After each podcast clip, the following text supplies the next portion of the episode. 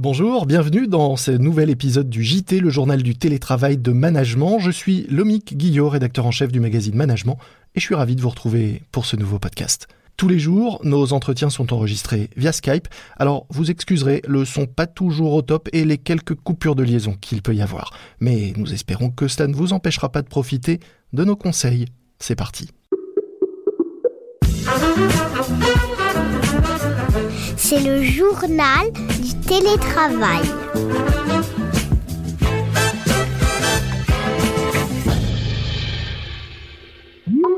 Aujourd'hui, je suis en ligne avec John Hazan, associé du célèbre cabinet de conseil en stratégie et management Bain et compagnie, au sein duquel il dirige le département RH. C'est un expert des transformations et réorganisations d'entreprises. Il a notamment conseillé de grands groupes industriels ou bancaires. Euh, bonjour John. Bonjour, enchanté. Je le disais, euh, vous travaillez au sein d'un cabinet de conseil euh, en stratégie et management. Vous avez l'habitude d'accompagner des entreprises plutôt au long cours. Là, le, déploiement du télétravail s'est fait de, de, manière très rapide, voire forcée. C'est un peu tout l'inverse de ce que vous prévoyez et planifiez d'habitude. Je dirais à la fois oui et non. C'est vrai que j'accompagne des clients, un grand groupe industriel et de services, dans la conception et mise en œuvre de leur projet de transformation, à la fois dans les composantes hardware, donc gouvernance, structure, rôle, responsabilité, mais aussi et surtout dans la composante software, donc la quête de sens, le storytelling, euh, les comportements à changer pour leadership, les rôles des managers dans la transformation et également euh, tout ce qu'on doit faire avec euh, nos partenaires sociaux pour assurer la cohésion sociale de l'entreprise et, et, les populations impactées. Et en fait, il n'y a pas un type de transformation. Euh, chaque transformation est unique à la fois dans son ampleur et dans sa soudaineté. Certains projets, effectivement, sont des projets au long cours dans lesquels on peut être amené à avoir, entre guillemets, le luxe de euh, planifier euh, une transformation profonde d'entreprise. D'autres transformations nous ont amené, avant cette crise du Covid, à devoir gérer des crises majeures. Je me rappelle en fait de 2008 et, et de la crise bancaire. J'avais été amené à l'époque à travailler pour euh, un grand groupe euh, bancaire franco-belge qui euh, était le premier impacté en Europe par la crise sismique du, système bancaire et qui mhm. devait faire face, je dirais, en un week-end à un changement de réalité complet. Puisque le vendredi précédent la crise, c'était en octobre 2008, ce, grand groupe organisait encore un séminaire pour son top 200 sur la façon de gérer son nouvel ADN et son leadership en Europe. Et euh, le lundi, euh, son CEO avait été débarqué et euh, ils étaient en situation de crise à devoir gérer au jour le jour l'équilibre de leur compte. Donc on, a également cette expérience par les crises passées, même si chaque crise est unique et, le Covid par son ampleur et ses spécificités est unique, mais malgré tout, on a en fait déjà été face à ce type de situation dans lesquelles les, changements de réalité peuvent être extrêmement soudains. Et, donc une nécessité pour le leadership et les managers à complètement revisiter du jour au lendemain à la fois euh, leur posture managériale et la façon dont ils allaient être amenés à travailler avec leurs équipes. De, cette, euh, de ces crises passées, quels enseignements vous, vous tirez et quels enseignements surtout peuvent s'appliquer à la crise que nous traversons et que nous connaissons actuellement, justement en matière de posture managériale et de storytelling? Dans le contexte d'une crise, et en particulier dans le contexte du Covid, le rôle des leaders est assez fondamental. Ils et elles sont confrontés à plusieurs injonctions contradictoires. Il y a trois grandes injonctions contradictoires sur lesquelles il faut qu'ils et elles travaillent. La première, mhm. c'est la contradiction des temps. Il faut absolument, dans court terme, préserver l'essentiel, entre guillemets les bijoux de famille. Ça veut dire quoi? Ça veut dire bien sûr la gestion du cash et mhm. donc euh, la maintien en vie de leurs opérations. Et en même temps, être au plus près de leurs collaboratrices et de leurs collaborateurs dans un moment de choc et de stress et également de leurs clients. Mais en même temps que de préserver cet extrême court terme, on va leur demander de travailler sur euh, la préparation du déconfinement avec mhm. euh, une phase de réamorçage qui va finalement arriver relativement vite même si on parle de euh, euh, mi-mai ou fin mai en France, on parle déjà euh, d'un déconfinement avec une date préétablie en Italie, elle arrive dans quelques semaines, d'ici quatre ou cinq semaines. Donc une nécessité finalement de travailler sur l'instant, on appelle dans notre jargon le act now, donc agir tout de suite, mais également dès à présent pouvoir réfléchir à la mise en place du plan now. Qu'est-ce qu'on va faire demain dans la phase de réamorçage et dans la mise en place d'une nouvelle réalité? Mmh. La deuxième contradiction, c'est la contradiction des intentions. Elle est fondamentale. Je, lisais dans un article ce matin que la défaillance des entreprises va bondir de, de 25%. C'est sûr que ça, pousse les entreprises et leurs dirigeants à vouloir mettre en place des réductions de coûts rapides pour préserver l'essentiel. Mais en même temps, il faut être en mesure de pouvoir mettre en place des réductions de coûts qui soient réversibles. Euh, et, bien sûr, ce qui est encore plus important que euh, réfléchir sur la structure de coûts, c'est avant tout de réfléchir sur la pertinence de nos propositions de valeur pour nos clients. Ce sont les entreprises qui réussiront à positionner leurs produits et leurs services comme fondamentaux pour leurs clients et non comme des dépenses discrétionnaires qui sortiront mhm. gagnantes de cette crise. Et, et donc, j'irais plus encore que les coûts, c'est une réflexion sur notre chiffre d'affaires, nos services, nos produits, qui va faire en fait la formule gagnante. D'où cette contradiction des intentions. On a l'habitude de penser coût alors qu'en réalité, le plus important, c'est la proposition de valeur et la proposition de valeur pour nos clients. Et la, et, la dernière contradiction, c'est la contradiction des parties prenantes. Alors bien sûr, tous les grands groupes doivent rendre des comptes à leurs actionnaires, mais dans l'urgence du moment, plus que jamais, ce sont les clients dont j'ai déjà parlé, mais c'est aussi et surtout nos collaboratrices et nos collaborateurs et le rôle mhm. sociétal qui prime les actionnaires ensuite. Et donc, toutes ces actions qu'on va devoir mettre en œuvre et sur lesquelles les leaders vont devoir euh, à la fois se positionner aujourd'hui, plus que jamais, en cohérence avec leur raison d'être. La raison d'être, le purpose en anglais, ça a été un buzzword sur les 18 derniers mois. C'est aujourd'hui plus que jamais que euh, la raison d'être est dans un moment de, dans un moment de vérité. C'est maintenant qu'il faut mettre des, actes euh, sur ah, les mots. Exactement ce sont dans les moments de vérité et dans un moment de crise tel que celui-ci que euh, la raison d'être doit être vécue. Ce sont les actes qui sont réalisés aujourd'hui qui seront en fait remémorés par les collaboratrices et les collaborateurs euh, dans dix ans. En particulier, les, les, actions qui sont réalisées aujourd'hui pour préserver l'unité sociale de l'entreprise. Un grand groupe bancaire français de renom a annoncé mercredi dernier qu'il préservait l'ensemble des, postes et des salaires pour l'ensemble de ses collaborateurs dans tous les pays du monde pendant toute la durée de la crise. Ça, c'est un acte très fort. Un autre groupe euh, de, de, renom dans la mobilité euh, a annoncé, ou en tout cas ses leaders ont annoncé, qu'ils réduisaient leur rémunération euh, et qu'ils renonçaient à une partie de, de leur jeton de présence pendant toute la durée de la crise, en cohérence avec ce qui était demandé à leurs collaboratrices et collaborateurs en termes d'activité partielle. C'est aussi la symétrie des attentions et ce sont des, éléments très très forts qui resteront dans l'inconscient collectif dans les prochaines années. Que vous nous dites, en fait, on parle beaucoup d'engagement. C'est un, un, mot et un, sujet qui revient beaucoup ces derniers mois notamment, l'engagement des salariés. Là, ce que vous nous dites, c'est qu'au-delà de, du bien-être au travail, des actions euh, qui ont pu être euh, mises en place au sein des entreprises, au final, c'est là sur ces ce type d'acte très fort euh, qu'on va développer euh, cette, ce lien avec les, les, salariés à très long terme. Absolument. Cette nécessité pour tous de travailler depuis chez soi doit permettre aux leaders, doit permettre aux managers de remettre en question leur façon de travailler avec leurs collaboratrices et leurs collaborateurs. Il y a quatre grands thèmes sur lesquels on invite aujourd'hui les équipes de direction à adapter euh, leur travail au confinement. Et la première dimension, c'est le rôle du leader. La deuxième dimension, c'est les postures managériales qu'on va demander aux, managers de proximité, qui ont beaucoup été euh, dans les dernières années, les derniers mois. A-t-on vraiment besoin de managers de proximité Cette crise, elle renforce leur rôle dans la cohésion sociale. La troisième dimension, c'est la remise à plat complète des routines de gestion d'équipe, de priorisation des tâches, des outils à mettre à leur disposition. Et puis, la quatrième euh, grande dimension, c'est les méthodes de communication pour s'assurer de maintenir et de renforcer la gestion du lien social sur le rôle, en fait, le rôle et la posture du leader. Habituellement, quand euh, un groupe est face à une crise, tous ces groupes-là ont des procédures de gestion de risque, des plans d'action extrêmement détaillés associés.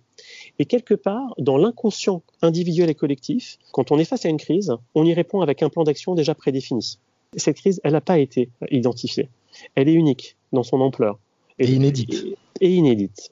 Et, et, donc, elle nécessite finalement une refonte complète, non, non pas tant du quoi ou en fait des actions euh, à mettre en œuvre, mais de la posture, le comment, la posture managériale. C'est de passer du euh, super manager décisionnaire de tout mhm. à un mode délégatif. Un leader d'un grand groupe partageait avec nous récemment ce constat. Comment dois-je me réinventer alors que je suis dorénavant pour mes équipes une image derrière un écran d'ordinateur. Effectivement, c'est une remise en cause complète pour eux. Aujourd'hui, ben, comment on arrive à maintenir un rôle de, de, de leader tout en étant dans un mode beaucoup plus délégatif? Il faut être extrêmement clair sur les intentions, donner une visibilité sur les différents temps de cette crise. On a un temps immédiat, qui est la gestion immédiate du confinement. Mais aujourd'hui et dès à présent, il faut commencer à réfléchir sur la phase de, réouverture et également commencer à réfléchir au temps long, la nouvelle normalité. Est-ce que ça veut dire qu'il faut faire preuve de transparence? Vous le disiez, on est dans des situations qui peuvent être angoissantes, des risques de défaillance, un problème de cash euh, immédiat et en même temps la suite à préparer.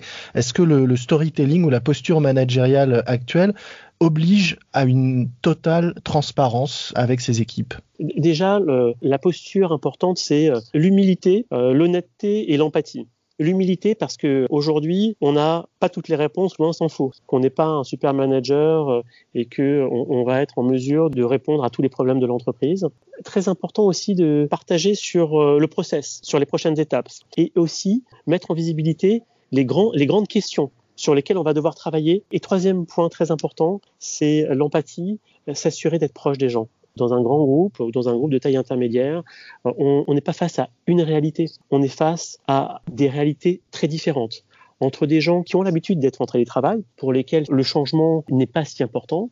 Il y a des gens qui commencent en télétravail, qui n'ont pas l'habitude de cette réalité, des personnes qui sont seules chez elles, dans 25 mètres carrés, totalement isolées du monde. D'autres personnes qui sont dans des situations de famille avec des jeunes enfants ou des moins jeunes enfants, qui doivent gérer à la fois des, multiples carrières, euh, du télétravail pour euh, femmes et hommes, mais également euh, du télétravail pour les deux ou trois enfants.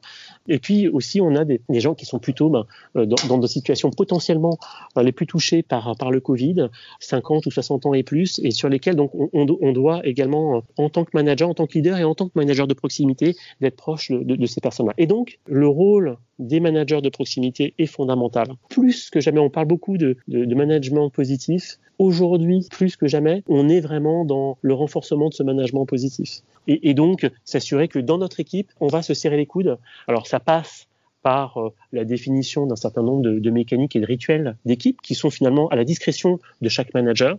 Mhm. Ça passe aussi par euh, la mise en place euh, d'outils collaboratifs type Skype, Zoom et d'autres qui permettent de faciliter le, travail en équipe avec la visualisation.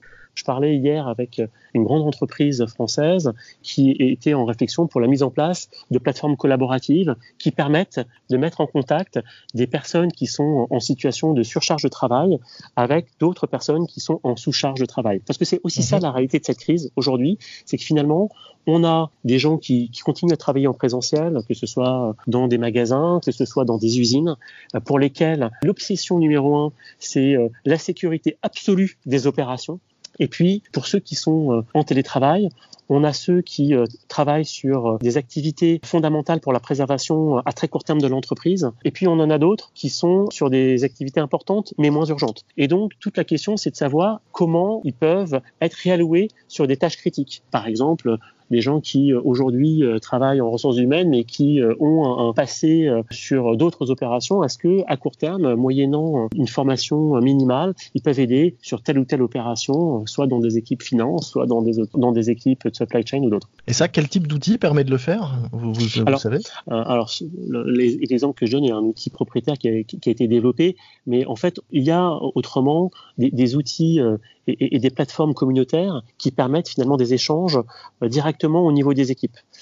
Un autre point également très important, c'est la, mise à disposition de, plateformes d'écoute de risques psychosociaux pour les personnes qui sont en difficulté, en stress ou, en peur, et des plateformes de coaching qui permettent, quand on a des questions, quand on a une difficulté dans notre travail, soit en tant que collaborateur ou en tant que manager, de pouvoir avoir en ligne une réponse ou une aide à la prise de décision. Et donc pour euh, peut-être conclure, au-delà d'une adoption massive euh, du télétravail, ce que cette crise va pouvoir euh, changer ou changera de façon peut-être bénéfique, c'est euh, le management, le rôle du management intermédiaire, un apport de plus de bienveillance et d'empathie dans les relations au sein des entreprises et surtout la vérité derrière les mots quant aux, raisons d'être affichées de nos grands groupes. Plusieurs points effectivement. Je commencerai par le dernier que vous avez évoqué, c'est raison d'être entre guillemets, euh, bullshit en not bullshit. Aujourd'hui, on est dans un moment de vérité qui montre en fait, par les actes, plus que par les intentions,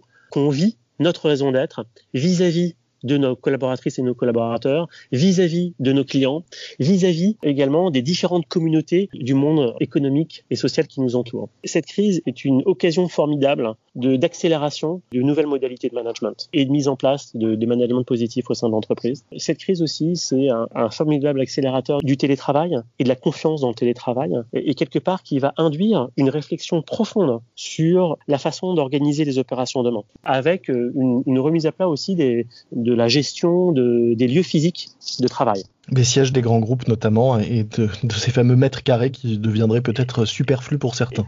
Exactement, ou en tout cas qui serait totalement repensé et complètement remodularisé. Avec de nouveaux usages dont nous aurons peut-être bah, du coup l'occasion de, de parler. Merci beaucoup pour tous ces, éclairages et ce tour très complet de ce sujet à la fois euh, managériaux, de ces sujets euh, d'organisation du télétravail et puis surtout de cette sortie de crise et de la nécessité de la penser euh, dès maintenant.